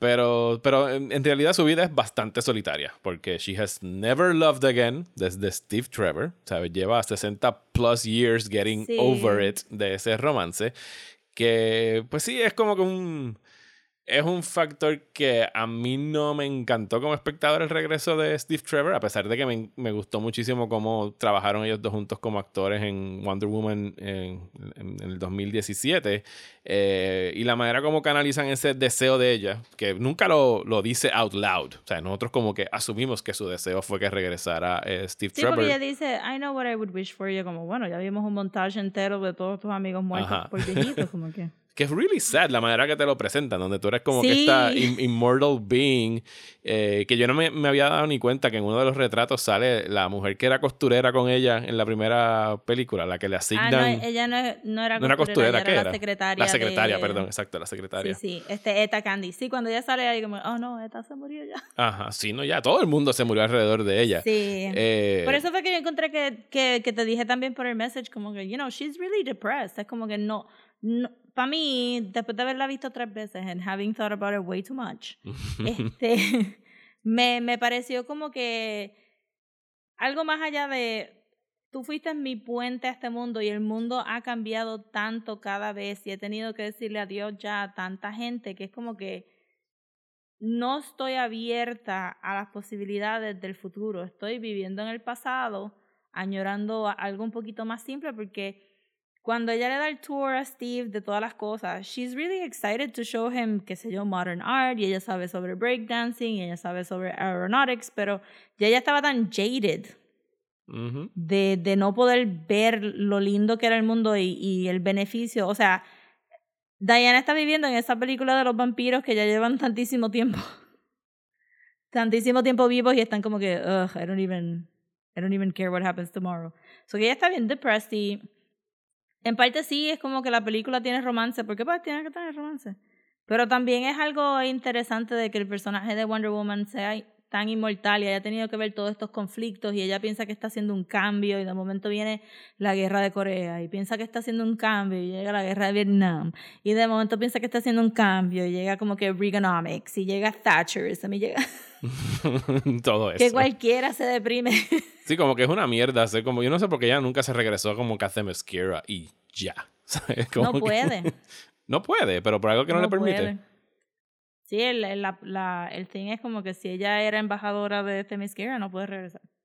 En los cómics Mm. ella regresa, pero cuando regresa no es bueno para las Amazonas tampoco. Usually something bad happens in Ah, ok, Themyscira. ok, ok. Pero aquí es como que, pues, tú escogiste ser embajadora de Man's World, tienes que quedarte en Man's World. A mí me gustó mucho el, el- la química entre ella y, y Kristen Wiig, entre Carl Gadot y Kristen Wiig. Y Sí. me hubiese gustado que hubiese más de ella en la película, porque sí, una vez llega Trevor, pues tenemos todo esto primero como 50, casi una hora de la película, que son dos horas y media, eh, donde ella pues le está, I can show you the world, ¿sabes? Básicamente tirándose la Aladdin de llevándolo a ver todas las cosas que se perdió. Eh, y, y sí sentí como que la, la falta de que ellas dos pudiesen haber tenido como que una relación más estrecha y mejor desarrollada en esta película, mientras que pues Barbara se queda sidelined en realidad eh, durante un Which her largo periodo. también, sí, este es lo, yo, sabes, como que es lo que la motiva a ella también a ramp it up a bit. Ujú. Eh, Pero en realidad... A mí me gusta mucho lo de lo como ellas se conocieron porque es un meet cute. Ujú. Es como que, que, ah, la que le viene a ayudar a recoger los papeles en cualquier romantic comedy hubiera sido un muchacho, pero es Diana. Y ella está ahí como que fumbling, porque why wouldn't you fumble al frente de Gal Gadot? She's so beautiful. y este y tienen química y salen a comer y están hablando y es como que so adorable, pero Warner Brothers and they're super homophobic and they're Sí. never gonna allow this to Sí, no, happen. yo, y yo te lo había expresado ya. Para mí, los issues que yo tengo en esta película se arreglaban tan fácilmente si hubiesen dejado que hubiese una relación, así sea, tan siquiera una muy, muy, muy estrecha amistad, hasta hacerlo full gay entre, entre ellas dos. Eh, y yo hubiese dicho como que el deseo de Diana, maybe, en mi película, en mi cabeza, eh, de Wonder Woman, hubiera sido como que I wish I could fall in love again. Y que haya sido como que, pues, fall for Barbara. Porque, why not? Eh, y que entonces eso hubiese tenido como que el incluso mayor peso emocional en, en ese momento más adelante en la película, cuando ella tiene que renounce her wish, como que por fin se le dio algo bueno y tiene que renunciar a ello Bueno, porque está que creando todo este es, mal. este, porque yo hubiera ella hubiera perdido los poderes enamorada de Barbara. Ujú. Solo lo que tú estás describiendo ahí es Superman 2. Sí, eso, y, que, y que pues sí, está en la línea Cuando esa él de... se mete en el chamber y, y pierde los poderes para casarse con Lois y poder tener sexo con Lois. Sí, sí. y no matarla con su super sperm. Eh, sí, es, es Superman 2, es Richard Donner, es algo que vamos a seguir mencionando. En, no, no necesariamente, pero que sí, obvia, eh, hasta Perry Jenkins ha admitido que está esa, esa inspiración ahí. Pero es que se nota leguas. Sí, se sí, nota sí. le- O sea, lo, lo único que podría decir que, que, que lo hubiera hecho más todavía es que ese shot al final, cuando ella está volando, si ella no hubiera tirado una guiñadita, nos tiró una guiñadita al y, principio. y bajaba volando. Ajá, si no hubiera tirado una guiñadita, hubiera sido como, "Ah", igual que Christopher Reeve. Pero sí, tú sabes, en otro mundo, en otro mundo, este, Chira hubiera tenido un, un nice relationship y, y, y maybe hubiéramos terminado la película en vez de, de Wonder Woman hablando con Handsome Guy. Ajá. Hubiera sido como que tirándole a una muchacha y yendo a comer con una muchacha o whatever. Yo, yo te lo dije, que yo lo que espero es que Wonder Woman 3, pues, que she has, ha tenido tiempo de slutty it up un poquito. Sí, la pregunta será si, si Patty Jenkins tiene planificada hacerla. Digo, eso lo sabremos de aquí al, yo no sé, 2023, whenever. Eh, pero si ella piensa irse, ¿sabes? Como que Wonder Woman 99 y no adelantarse a, a lo que sea que haya hecho después DC con sus películas, o si, o si va a ir beyond that y hacer su, su propia Yo cosa. creo que va a ir beyond that porque ya mencionó que escogió este time period solamente para lo del Cold War. Ok. Y en los 90, pues ya estamos todavía en eso. Sí. No hemos hablado de, Sí, yo- de, de Pedro Pascal como Yes, Maxwell about Lord. Pascal, Que para yes, mí como que es el Lord highlight de la película. Because he's I just... mean, a, a mí los tres, los tres me gustaron, los tres me gustaron. Sí, pero, o sea, como que digo, ya Gal Gadot ya yo sabía más o menos con lo que venía de, de haberla visto en, en las otras veces que he hecho de Wonder Woman. Kristen Ujú. Wiig pienso que estaba muy cool, pero underused. Mientras que Pedro Pascal is just eating it up, pero con un cucharón. Es que Eh, le da un poquito más de tiempo también. Sí, sí, no, él, es, él él es está el main villain, él es el main antagonist como Maxwell. Lord. Y yo no conozco Pues- absolutamente nada de Maxwell Lord, así que aquí tú puedes entrar como que con tu insumo de los cómics para saber cuán, cuán Pues cerca o no time está. listeners will remember. Long time listeners will remember que hace tiempo nosotros hablamos de Maxwell Lord y que yo dije que yo no quería decir algo que pasaba con Wonder Woman y Maxwell Lord porque pensaba que iba a ser un spoiler para esta película. ¿Y pasó? No, Ok. pero yo pensé que iba a pasar como que por una buena hora y media, so me cogieron de boba. Eh, so Maxwell Lord viene de la era de Justice League que se llama el Buajaja Justice League, que era este Booster Gold y Blue Beetle y Fire y eh, Ice, eh, que después se convirtió en Justice League International y habían superhéroes de otros sitios, pues Max Lord era como que el que estaba financiando slash organizando este Justice League que se supone que tú lo vieras como que un poquito más 80s, un poquito más commercialized. Booster Gold es un, es un superhéroe que, que siempre está buscando sponsors y cosas así, como que era más como que el business side del Justice League, ¿verdad? Ujú. versus el we're all following Superman blindly and do whatever. Y pues tiene muchos momentos bien icónicos. Pero Maxwell Lord después resultó ser pues este psíquico que era como que un, un villain. Y me rodeó por ahí más o menos hasta Infinite Crisis, uno de los muchos crises que hubo en los 2000. Y en Infinite Crisis, él controla a Superman psíquicamente y Wonder Woman tiene que pelear contra Superman al punto de que ella decide que este, ella amarra a Maxwell Lord con el lazo y le dice, tú vas a dejarle controlar a Superman. Y Maxwell Lord dice, no, yo nunca voy a dejarle controlar a Superman, ya lo tengo, I'm never gonna let him go. So Wonder Woman snaps his neck. Oh, ok. sí, pero entonces eso lo estaban televisando. Y todo el mundo la vio a ella snapping her neck. So, ¿Ves cómo yo pensaría que en esta película iba a pasar? Yes, sí, puedo entender por qué estabas esperando. y me acuerdo de tu advertencia. Porque, ajá. Porque el, personaje de Max Lord es bien diferente, sure. Y Pedro Pascal está doing the 80s thing perfectly. Pero el momento más impresionante de Maxwell Lord es ese deseo que él, que él hizo. Porque él hizo que, que él, él, básicamente se tiró el I want multiple wishes. Ajá. sí, lo que, lo que todos decimos que si podemos hacer cuando veamos el genio. I wish for more wishes. Ajá, y cuando él de momento dice I wish to be you, I wish, I wish to be the stone, y yo, mira este cabrón, he broke it, he broke the system inmediatamente. Encontró el loophole. Encontró el loophole because he's been thinking about it because he's smart. Y yo pensé, pues, ok, si él es el stone y tienen que destruir el stone y después dijeron, no, porque se va a meter a, a broadcast. Y yo, ok, pues va a broadcast. Y entonces si ella hace eso con Maxwell Lord y le, le snaps his neck, o lo mata, no tiene que ser tan gráfico, este, o lo mata, eh, para, porque sabe que tiene que, que, acabar con el Stone, pues la tercera va a ser del, de, ¿verdad? del fallout de esa situación donde todo el mundo sabe que es Wonder Woman, pero piensan que es una villana. Que fue lo que pasó en los cómics después de ese incidente. Mm, ok, ok.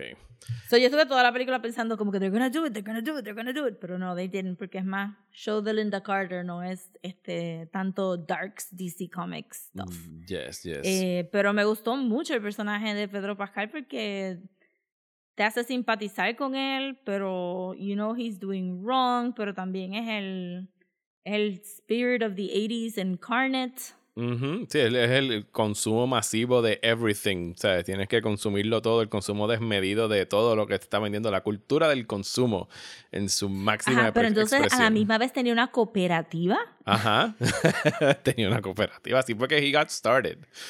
Ajá. Y era como, no, pero su tagline era como que oil for the people, by the people. Tú sabes, un oil company for the people, by the people. Solo lo que estaba buscando era make a lot of little people rich versus, este, ¿verdad? Tener como que dos o tres big investors, que me pareció bien hilarious. Pero me encantó todo el development de él y todo el rollo que tenía con el hijo. And he tuvo como que un par de escenas buenas de comedia también con... Sí. sí, era un tipo que por lo menos como lo pintan aquí, he had his heart in the right place.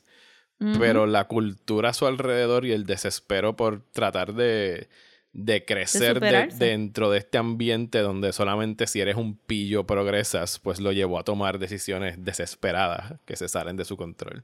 Ajá, este, siento que, que también al, aguantarnos como que el backstory de él hasta el final fue bien chévere porque entonces you, tú te hace pensar en toda la, todos los choices que él cometió antes de esto bajo otro light, como que, ah, no estaba haciendo just greedy, es que tienes como que este complejo bien salvaje de que, de que viniste de esta pobreza extrema y de, de este como que abandonamiento de tus padres y abandonamiento de la sociedad. Uh que estuvo bien chévere. Y que todo era about the lies you tell yourself y about what you want y whether you're you wanting things es como que the right choice porque Chira va a ese lado. A mí me gustó que que lo de Chira y Max no fue tampoco romance.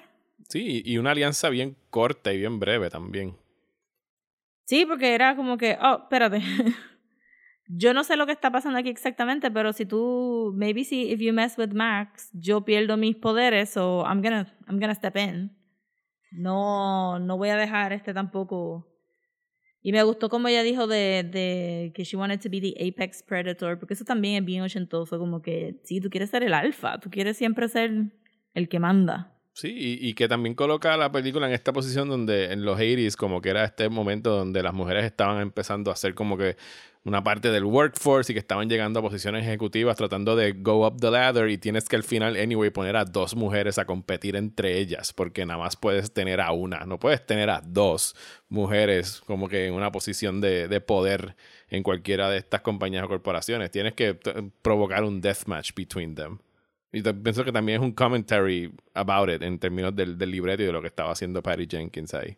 Sí, hubiera sido nice este, ver un poquito más de douchebaggery en el workforce. También, hablando de gente que estuvo super underused, este, la muchacha afroamericana que salió dos veces es super funny en Insecure, como uno de los, una de las mejores amigas de Issa Rae en HBO Max. So que ni la, ni la dejaron ser este super funny tampoco.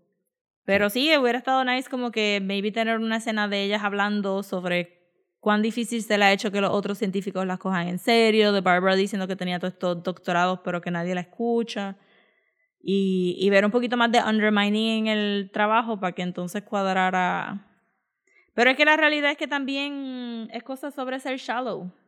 Ujú. Y, Sí, es que era y una época final bien shallow, ¿sabes? Una Ajá, época exacto, completamente que- shallow. Aquí cuando la vi con, o sea, cuando la vi con el Pandemic Pod, they really liked it too. Y estábamos como que geeking out, pero obviamente el consenso fue de they needed to be gay o they needed to actually acknowledge that they were dating, Ajá, no simplemente ajá. amigas. I Eh, pero entonces acá viéndola con, con los sobrinos, pues como que no, tampoco vemos tantas películas super complicated, entonces pues Andrea me pregunta, what is popular? Y yo, bueno, popular is... Y es como que, "Hmm, I guess, y le dije, mira, de verdad es algo como que se presta a que es algo bien importante en las películas de Estados Unidos, todos los teenagers quieren ser popular, but really what all it means is that you have some friends. Ujú, Sí, bueno, it comes Y down ya, to es that. como que no. Ajá, y este. Barbara Chira era súper inteligente, pero de verdad no estaba apreciando las conexiones que estaba haciendo porque eran muy pocas para ella. She- I'm- o sea, obviamente está lonely and she had all the right to be lonely. Pero no estaba apreciando las conexiones que estaba haciendo, como que con el, con el on-house person que le da comida, con, eh, con la química que tenía con Diana, versus necesitar ser este, apreciada at all times. So que, que el, el wish de ella, pues al final era shallow, porque why wouldn't it be? Tú sabes. Está esta nena blanca que está siendo siempre ignorada por todos los dude bros y le han vendido que eso es lo que tiene que aspirar, pues eso es lo que va a desear, tú sabes. Ujú. Sí, no, yo, reservas aparte de esa primera hora, que yo pienso que como que arrastra un poquito los pies. Yo, cuando ya me monté por completo, fue cuando me monté en el avión invisible. Que ahí fue Ay, donde sí. yo dije, esta película está cabrona. Hicieron, hicieron el avión invisible. I'm in. O sea, y yo pienso que lo hicieron de una manera tan genial, porque yo no sé de qué manera es que el avión invisible existía en los super amigos o whenever it existed. Pero yo pienso que Ay, es mijo. muy ingenioso de la forma que, que te lo venden aquí, de, de cómo Esta ella es la manera ser. más simple que han explicado Ajá. avión invisible ever. ¿Verdad que sí? Fue como que I get it. Ever. ¿Sabes? No- no, no- No, no, pero entonces la idea de que hay un coffee cup invisible perdido en el mundo. Ajá. Eso me dio tanta risa. Eh, sí, y quedó súper charming. Y la idea de que, de que Diana está tan atada a la tierra que ella no entiende cómo volar. Ujú. Que es algo que. Y de hecho, he tenido ya varias personas que me han preguntado: ¿Wonder Woman puede volar? Y yo, ajá. Sí, ha- siempre ha podido volar. Por lo menos que yo recuerde de los las cosas que he leído y visto, Wonder Woman vuela. No la vimos allí. Linda Carter nunca voló. Eso sí, lo podemos dar por, por hecho. no, ¿verdad? bueno, pero qué tecnología. O sea, no, a no podían Este, usarlo. Pero esa escena pero- del, del first flight de ella eh, es preciosa. Y el hecho, usan, Sí. reusan, que no me estuvo curioso que hicieran eso. El- esa parte del score no es el score original de la película, es una, una, un track del score de Sunshine, la película de Danny Boyle sobre Sí. la expedición al So sol. Que a mí siempre me ha encantado. Yo como que esa pieza está cabrona. O sea, me encanta como que el crescendo este de la música subiendo. Y cuando la escuché fui- aquí fue como que, yes, para esto es que música como esta existe para poner a Wonder Woman a volar por primera Y vez en Sunshine le pantalla. pertenece a Warner Brothers y no, no Actually le pertenece a que- Fox, pero Ah. igual consiguieron los derechos. Sí, maybe pensaron que la pieza que tenían escri- escrita para la escena no estaba tan polished o no resonaba tanto y que esta pieza estaba mejor. Why not? No es como que No es como que te sacas de la Sí, película. y, y me, me- y me sacó por un instante de la película porque mi cerebro la reconocí. Fue como que hace esta música aquí. Y de repente pensé que estaba viendo como que un temp score de la versión que me enviaron a mí para, para prensa. Pero no. Después de que me pasó ese instante de, de reconocer la música, fue como que dije, yes, como que tiene sentido que la usen aquí porque me encantó ese first flight de, de ella en pantalla. Para mí me gusta mucho Sunshine, no me recuerdo de la película, de la música. Este, eso a mí no me, no me dio ese hiccup, pero eh, actually, esta es la manera que Wonder Woman vuela. Siempre se supone, o sea, pre eh, 80 stuff, porque antes ella no volaba, porque obviamente era una mujer y no podía tener los mismos poderes que Superman. Ay, mi Mario, por favor. Ajá. It was the 40s. este, so que lo explicaban con ella usando la- el avión invisible, pero entonces montándose los air cur- currents y gliding, ¿verdad? Pero después cuando hace la historia que ella tiene todas estas bendiciones de los dioses, pues se le otorga el power of flight por Hermes. El, el mensajero de los dioses, Mm, y ok. pues ahí es donde ella puede volar. So, cuando él empezó a hablarle sobre los air currents, yo dije como que, "Ah, they're gonna do it, they're gonna do it, she's gonna glide este, porque she doesn't actually fly, y él le explicó esto, y, y, pero entonces en parte me hace sentido porque Wonder Woman y las Amazonas siempre están atadas a la tierra, they defend their land, son de horse riding, son de water, no es como que no, no habría ninguna otra manera de tú pensar que Wonder Woman algún día iba simplemente a, a salir volando de la nada, by her own volition. Especialmente cuando estaba tan sad durante casi toda la película. sí, sí, definitivo. Eh, y aprecié también el hecho de que por un momento parecería que iban a estar usando el MacGuffin del, del Wishing Stone.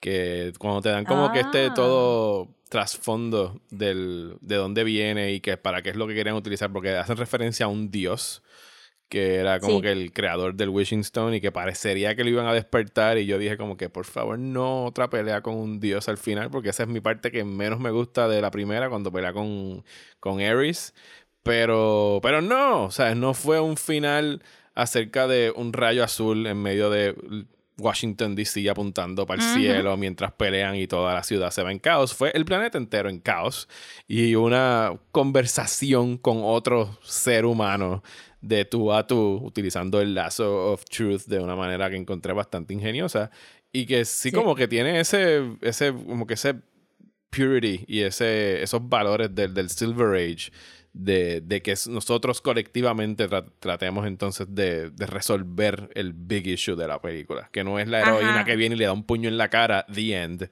se acabó Exacto. el villano. Y que tuvimos, y que anyway, para mí fue súper super clever también ese balance porque la pelea la tuvimos con Cheetah. Ajá. Y en, en los cómics han, han variado mucho el origen de Cheetah, pero la, la Cheetah que yo conozco mayormente es la que escribió George Pérez por tantísimos años en, en ese run de, de Wonder Woman después de Crisis on Infinite Earths. Y era una, este, esto, este Doctor Minerva que, que tenía discapacidades y tenía que hacer todo este ritual para convertirse en este animal que era Chira. So cuando ella hizo ese deseo de I wanna be like Diana, lo encontré como que, oh, that's super clever porque ella no sabe que Diana tiene todo ese strength. Ujú. Eso va a venir como secundario. Pero entonces, este, creo que ya pusieron un meme, alguien en Facebook puso de que Chira era este queer icon porque había basado todo su toda su imagen a base de los stilettos que Diana tenía puesto en, en el primer meet cute de ellas dos. Eh, que ella entonces, pues sí, como que se va poniendo más flamboyant, pero nunca cambia como un animal. Y yo estaba esperando a ver cómo nos iban a explicar que, que ella se convertía en el animal que habíamos visto en el trailer. Y que él le pasara como que poder. Y porque ella quiso, porque ella lo ofreció como un apex predator, pues entonces literalmente se convirtió en un apex predator. Y que el cambio no fue permanente Ajá. brutal. Yo lo encontré como que, of course, nos diste nuestro comic booky CG monster. Que de hecho se veía mejor en la película que lo que se vio en los trailers. Pues, pero es yo. que la gente tiene que cogerlo con calma con los Ajá, trailers. ajá. En general, la gente tiene que cogerlo con calma. sí, en términos For generales. En para, términos for generales, tienen que cogerlo con calma. Eh, pero entonces ese shot de, de Kristen Wiig, cuando todo el mundo está renouncing their wish y, y la boca de ella se mueve un poco, pero tú sabes, o sea, no se mueve, o sea, está como que uh, actuándolo ahí super, super cagey, pero tú sabes que she didn't renounce her wish y que Chira puede salir otro momento, she still has her power y, y she, she bet on, on that en vez de su humanity, su warmth. Este, ¿por qué, por qué le, qué le ha traído su humanity y warmth? Dos amigos. Ahora ella, ahora ella es una amazona. Este, eso, so- eso quedó súper chévere también, que tuvimos nuestro CG Monster Fight y después tuvimos nuestro actual Wonder Woman resolving a conflict. Eh, he escuchado a mucha gente decir que el final está flojo, está un poquito flojo.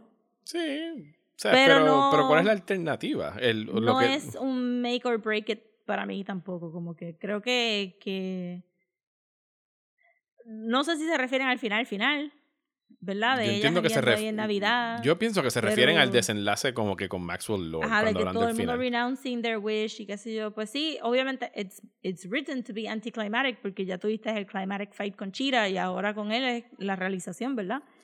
Eh, so, yo no lo encontré flojo, pero he escuchado que mucha gente ha dicho que estaba flojo. I found it just right, como que it's just the right amount of cheese para una película que empezó con las Olimpiadas Amazonas y después nos movimos a un mall en Virginia.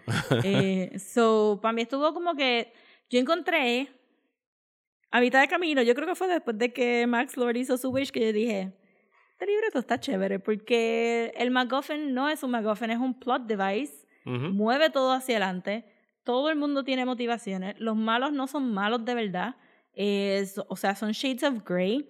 Wonder Woman está triste and she has to get over her past y este Stone porque al final del día Steve era un impedimento para ella. Eh, ese, ese, ese mirar para atrás porque todos tus amigos se están muriendo. No es tanto de que, oh my god, she's so in love, que no puede, como que, ¿qué tú le vas a decir a alguien que se va a morir? De verdad tú le vas a decir, mira, I'm, I'm going to mourn you for six months and then I'm gonna totally get over you and start dating. O tú le vas a decir, I'm never gonna love again. Dile, dile todo lo que tú quieras, se va a morir. Y, y siento que como que en el reading between the lines de la película que te están presentando, this is a very depressed Wonder Woman que tiene que confront her past y darse cuenta de que the way forward no es seguir pining away for, uh, este, pining away for Chris Pine, es como que es este ya dejar, dejar y abrirte al mundo y estar out, out y volar porque tú puedes volar y hacer un montón de cosas porque tú puedes hacer un montón de cosas y, y usar tu compassion y tu empathy para terminar conflictos. Es como que... I don't know how you don't see that this is a Wonder Woman movie. Sí, sí, no. Eh, entonces, bu- bueno, ya que estamos hablando de cosas que la gente ha dicho, eh, voy a tomar aquí unos apuntes que tengo. Entre las cosas que mucha gente se ha quejado, no mucha, pero he visto gente como que sacando esto a, a colación, el hecho de que Steve Trevor posee el cuerpo de un hombre y que lo están diciendo como que técnicamente Wonder Woman está teniendo relaciones con un con el cuerpo de un tipo sin con- su consentimiento. No era dead guy, un tipo que fue, fue poseído. Eh, y como que, yes. Exacto, lo que me estás diciendo es como que Doctor Manhattan por lo menos tuvo la sutileza de Ah. coger un- a una persona muerta. Sí, y, y como Doctor Never mind Manhattan. his family ni nada de eso. Y como Never mind Doctor, o sea, tú, tú, tú usas como ejemplo Doctor Manhattan. A mí, por ser los 80s, lo primero que me vino a la mente cuando lo vi fue Quantum Leap. ¿Sabes? Quantum Sí, Leap. a mí se me había olvidado Quantum Leap. eh, cuan- ninguno de esos cuerpos de Quantum Leap estaban consenting a que Ajá. vinieran a arreglarle sus vidas. Y él se acostó con muchas mujeres mientras estaba tomando posesión del cuerpo de los hombres. Oh. Todo el tiempo. No toda la semana, pero pasaba. Así que yo no. Sí, para mí es un tropo de ciencia ficción. Ajá. You don't really think about it that much, pero sí, cuando lo vi dije como que, huh. That's a Ah, choice. Yo hubiera, sí, eh, yo dije, pues, yo hubiera pasado el, el trabajo de decir que el universo abrió este... Sí, lo materializó. Lo volví lo materializó y que...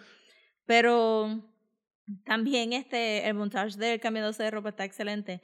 Pero después, viéndola ahora la tercera vez, es que yo caí en cuenta que el look de Linda Carter de ella es porque está poniéndose la ropa del tipo del apartamento. Ah, fíjate eso. Tú dices al final el de la película. No, cuando ellos van al Museo de Arte, Ajá. que él se está vistiendo, ella tiene un man's shirt puesta. Pero cuando sale, tiene un moño, tiene el blazer doblado hacia los codos, tiene los pantalones bien anchos, que yo te mandé la foto de Linda Carter con un similar outfit Mm, en el show de Wonder. Woman. Yes, yes, yes. Y de momento fue que yo me di cuenta, es que ella estaba en el traje blanco. Ella fue directo al apartamento del tipo. Ella está usando la ropa del tipo para hacer el iconic look de menswear de Linda Carter. o sea, como que todo está explicado. By the way, Eh, hablando puedo- de Linda Carter, yo, Ajá. La versión que a mí me enviaron, el link que me enviaron para verla originalmente, no tenía el, el mid-credit scene. Y yo, cuando hacen el cuento de Asteria, ¿es que se llama? La... Pues lo pronunciaron como diferente dos veces. Yo entendí Asteria y al final Linda Carter dice un poquito Asturia. La Amazona Dorada. es lo que quiero decir con, con eso.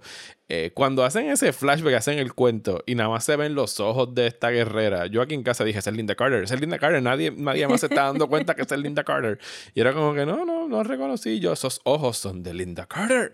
Eh, entonces no, y no tuve como que el, el, el, el sequen- la, la escena esa después post créditos para decir, ves, se lo dije. Y fue como que estuve dos semanas esperando que saliera la jodida película para ver si salían los créditos para yo poder confirmar si era en efecto Linda Carter. Y pues el tiempo me dio la razón porque, puñeta, ¿quién más era? ¿Tú la reconociste tan pronto la viste? Antes de ver No, el- no, no, yo no. I mean, la, la, la última vez que la vi fue en Supergirl haciendo de presidente. Como que no pensé mucho en los ojos. Mi pensamiento fue más pragmatic, como que no nos están enseñando la cara porque no la, la van a cast para la tercera película y they're just hedging their bets right now. Ok, ok. Pero después cuando lo dejé corriendo pensando que maybe tenía algo, no sabía, no, no lo había confirmado en el internet, simplemente dejé corriendo los créditos y cuando ella sale fue como que, of course, of course. Yes. Pero déjame decirte que no sé si fue por la prisa, por las navidades, por todo el revolut de la vida. Valió la pena para este podcast verla tres veces porque de verdad era, había muchas cosas que eran blink and you missed them. Si estabas pensando en otra cosa en el momento, porque por estar pendiente de la nena chiquita eh, al principio haciendo todas las cosas de la Amazonas, Ujú. que era adorable, pero estaba como que, ¿is she alright? ¿Is she alive? ¿Is she...? Sí, que, que yo pensaría que tienen que haberla. Entonces, tú dices ¿Quién la, la Young, la young que- Diana. Ajá. Que yo, yo la vi en la nena y yo dije, bueno, esta nena es completamente hecha en CGI o lo filmaron inmediatamente después de la, de la anterior porque no se ve un crecimiento muy marcado entre la nena que vimos en el 2017 Ajá. y esta. Y estos nenes, Y tú sabes que ellos crecen que- en un año o dos, se ven completamente Sí. diferentes. Pues yo estaba súper azorada con la nena y yo, ay Dios mío, esa nena estará bien, como que... Y, y cuando la cuando Hipólita le estaba dando el speech, como que estaba tan enfocada en el pucherito que la nena estaba haciendo, en las pecas que tenía, que ni me di cuenta que, que, que la, la estatua de Asteria estaba subiendo del charco en el mismo medio. Yo creo que la primera vez que la vi pensaba, estaba pensando como que, diache, la reina no fue a felicitar a las ganadoras, está consolando a la nena siendo bratty el, el, el pacho de la mamá teniendo que bregar con la perreta de la niña frente a todo el mundo. Pero sí, como que, y la vi, entonces ahora la tercera vez que la vi me di cuenta que todo el wardrobe es el closet del muchacho y es como que tiene un montón de really cute details que, que vale la pena rewatch it. Eh, y el final a mí también, tú sabes, como que el final final eh, es tan diferente, o sea, ella, ella se queda sonriendo, mirando hacia arriba y al principio la vemos todo triste mirando hacia arriba al, al avión, en that, y hay un cambio. Ujú. Y lo del muchacho, pues, tú sabes. Es un science fiction trope. Could it Sí, be better? es un Sure. science fiction job. El único otro así señalamiento que he visto que le han hecho que sí me parece un poco más acertado y válido y es un poquito ya parte del tone deafness de la gente que hace la película es tener a Gal Gadot, who is a very known Zionist, o sea, es una actriz israelí teniendo que trabajar en una trama donde pues es re- una, la trama involucra devolverle territorios ocupados a, a los árabes en, pues, por allá en, en Oriente y eso sí, Sí, fue como pero que, tú sabes hmm. qué. o sea, na- nadie se Eso preguntó eso en la producción. No, y de verdad que no se lo tiene que preguntar. ¿Tú sabes qué? Todo el gobierno de Estados Unidos es pro-Israel. Ujú.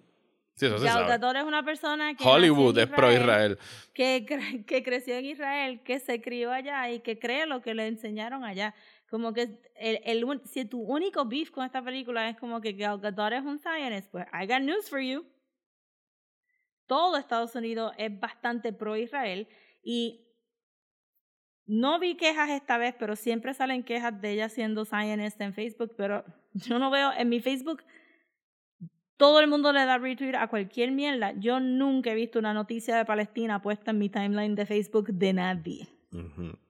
De nadie nada más que, que el grupo ese, sub- los grupos este medio socialistas, anarcocomunistas que, que sigo. Fuera de ahí, como que si tu única queja es que Gal Gadot es Zionist, pues mira, Joe Biden, todos tus senadores, todos tus representantes, dos o tres del PAC es que de, de AOC, de esta gente, la gente joven es lo que están trayendo esa colación.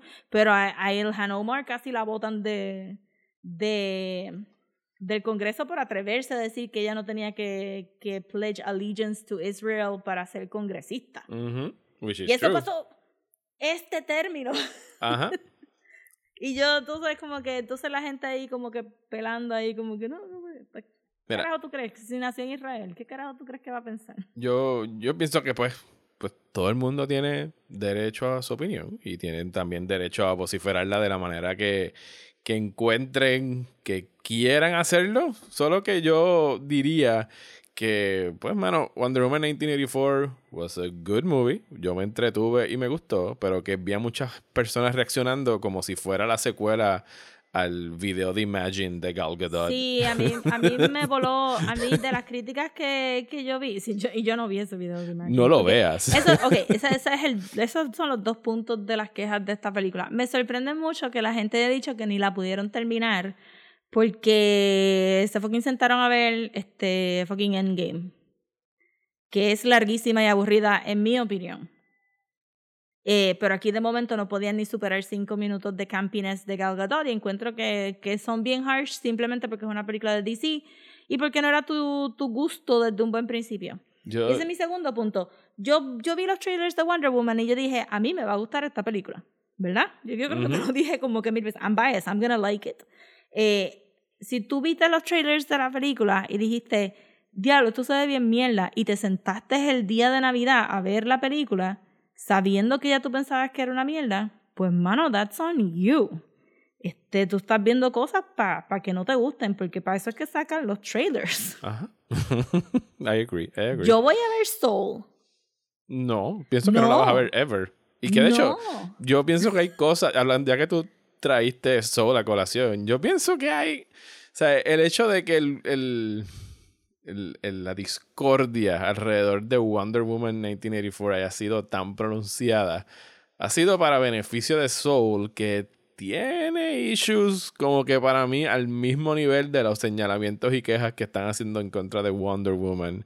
Y nada más que por mencionar uno, ¿sabes? Como de repente que por cuando por fin Pixar tiene un personaje en negro, le hacen un body swap durante la mayoría de la película, el cuerpo de un gato, which is Que very es modus operandi, porque el, Ajá. el artículo que todo el mundo está sharing es pues que obviamente Princess Tiana pasa todo el tiempo como un sapo y la película de Will Smith que es una paloma. Exacto, también. O sea, no puede ser que el personaje sea de su raza. Tienen que ser como rápido y que meterlo adentro de un, de un animal.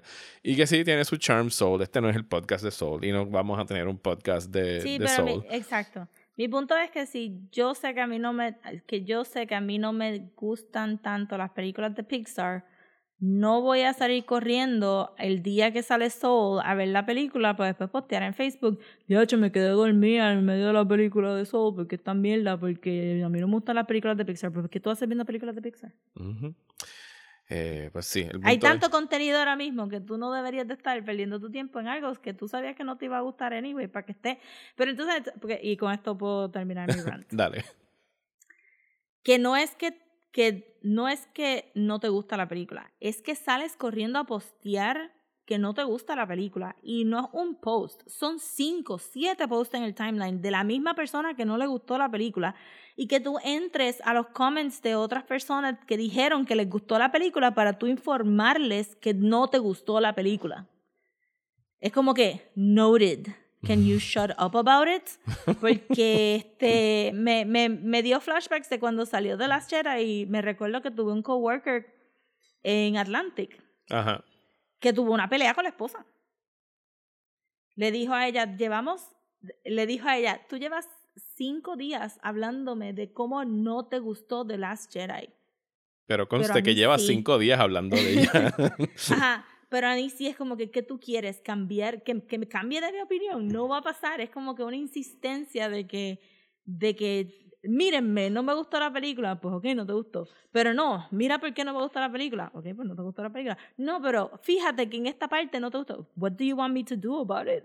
Como que I can't do anything. Just can you move on y ve whatever whatever movie makes you feel like a cinemaphile y sigue por ahí para adelante. Como que no no entiendo porque llevo ya, tú sabes, Sí. llevamos dos días. Sí, like, like what you like, pero, Ajá. Move, move on. Si no es te gustó que, algo. yo quisiera cerrar Facebook tanto.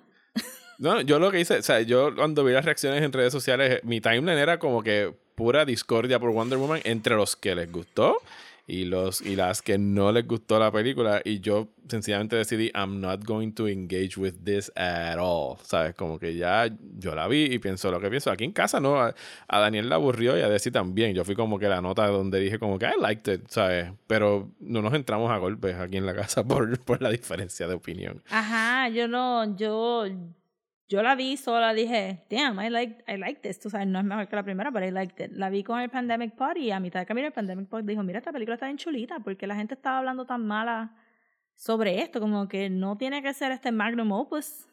We don't know. It's just a good movie. Y la vi ahora con los sobrinos y fine, pues este, Maylan se quedó dormido porque es Maylan y no le interesa romance ni nada de esas cosas. Se levantaba solamente para las escenas de acción. Este, pero Maylanis estaba engaged y es como que, ¿para que esté engaged tanto tiempo?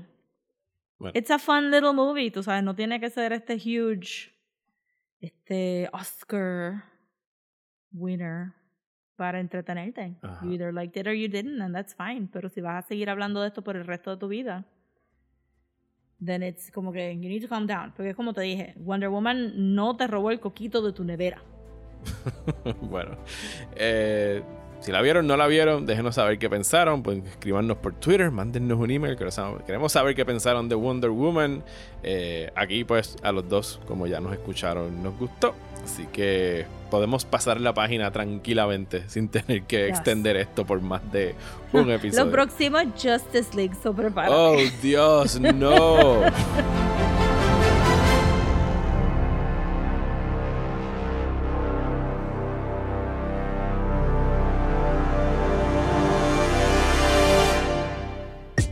¿Estás bien cansado de los programas de política aburridos? Pues trata Radio Independencia, un podcast de política, derecho y todo lo que se nos ocurra desde el independentismo boricua, donde Andrés González y Adriana Gutiérrez discuten temas de actualidad y temas históricos con algunas de las figuras más importantes del independentismo y la izquierda puertorriqueña. Suscríbete a Radio Independencia en tu aplicación de podcast favorita y en nuestro canal de YouTube. Únete ya. Y hasta aquí este episodio de Desmenuzando. Muchísimas gracias por escuchar. Eh, esperemos que pasen una muy buena despedida de año. Eh, y les vamos a ir adelantando qué es lo que vamos a estar haciendo durante el primer mes del 2021. Rosa, ¿tienes la lista por ahí? Sí, vamos a empezar positivos Yes. en, en enero, en el 2021, hablando de, de nuestros finales felices favoritos. Favorite happy lindo endings. ese alliteration en español. Finales Ay. felices favoritos. I love it. y esto puede ser finales de, de libros o de cómics o de películas, Ajá. de whatever. Favorite happy endings para la semana que viene. Si ustedes tienen alguno que quieran compartir, saben que nos pueden enviar un mensaje de voz o nos pueden escribir Sí. a desmenuzando el podcast a gmail.com y con gusto lo compartimos en el próximo episodio. ¿Y qué tenemos luego de eso? Eh, vamos a estar regresando al pasado con Bill and Ted, este, las tres películas, Excellent Adventure, Bogus Journey y la nueva que se me olvida el nombre. Face the Music.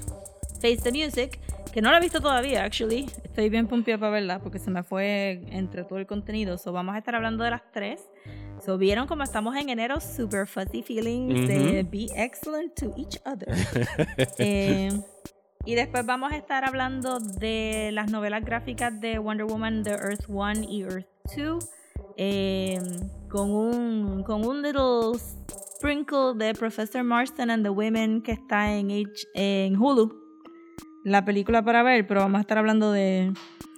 No, lo, el único hint que podría dar es que probablemente vamos a estar abundando en el kinky side de Wonder Woman y los orígenes de Wonder Woman. Yes, porque este libro fue escrito por, por Grant Morrison. Grant Morrison. Y sabemos que a él le gustan sus kinks, así que vamos a tener que estarlo tocando.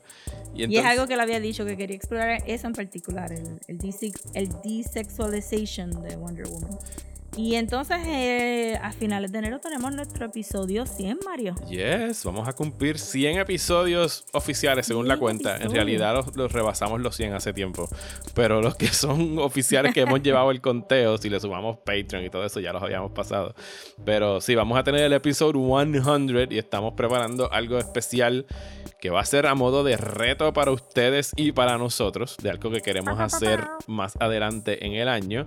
Eh, pero de paso, si quisieran, los estamos invitando una vez más a interactuar y compartir sus opiniones. Así que si tienen algún momento o algún episodio favorito de Desmenuzando de los pasados 100 episodios, eh, yo me comprometo, si ustedes me dicen cuál es el episodio, yo busco y podemos hacer un clip show de los, Oh God, los, de los momentos favoritos de ustedes del podcast, ya sea de alguna discusión que tuvimos, de alguna estupidez que dijimos. Saludos a todos los que todavía nos No, tiran por como que Dudley. una, una hora de Cutie ladrando en el background. Sí, voy a hacer un, un, un super mix, un ultra mix de Cutie, de todos los outtakes de Cutie de- desde que empezamos a De grabar desmenuzando.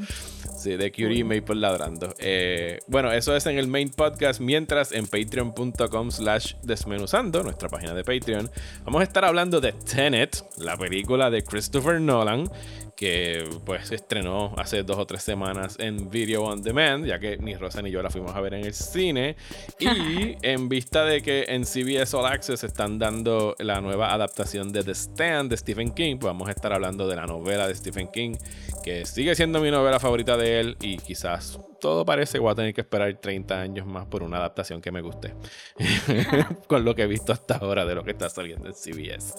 Así que... Y para los que se quieran suscribir a Patreon, eh, los que están suscritos en Patreon y se quieran suscribir a nuestro Patreon, vam- eh, comenzando en enero, vamos a tener un extra reward Que va a ser este un, un lobby card hecho por mí. Los lobby cards eran estos trading cards que daban en los cines cuando comprabas taquillas. Pueden, pueden Google it, hay un montón de cool vintage este, lobby cards de tantísimas películas. Y pues eh, cada mes, me estoy comprometiendo, cada mes voy a estar haciendo un Instagram live, enseñando el proceso del lobby card y este y posteándolo exclusivamente en Patreon y después pues al final del año estoy pensando que maybe rifamos estas lobby cards que son original artworks. Yes. Y, y mientras por mi lado, que lo mío pues es eh, escribir, vamos a estar, voy a estar escribiendo algunos posts que de alguna serie o algo que escojamos que queramos estar viendo en conjunto y discutiendo en los posts de la, de la página de Patreon para que también pues fomentemos ahí la, el intercambio de opiniones. Así que si quieren suscribirse a nuestra página de Patreon, vayan a patreon.com slash desmenuzando. Pueden hacerlo desde un dólar al mes y cinco dólares al mes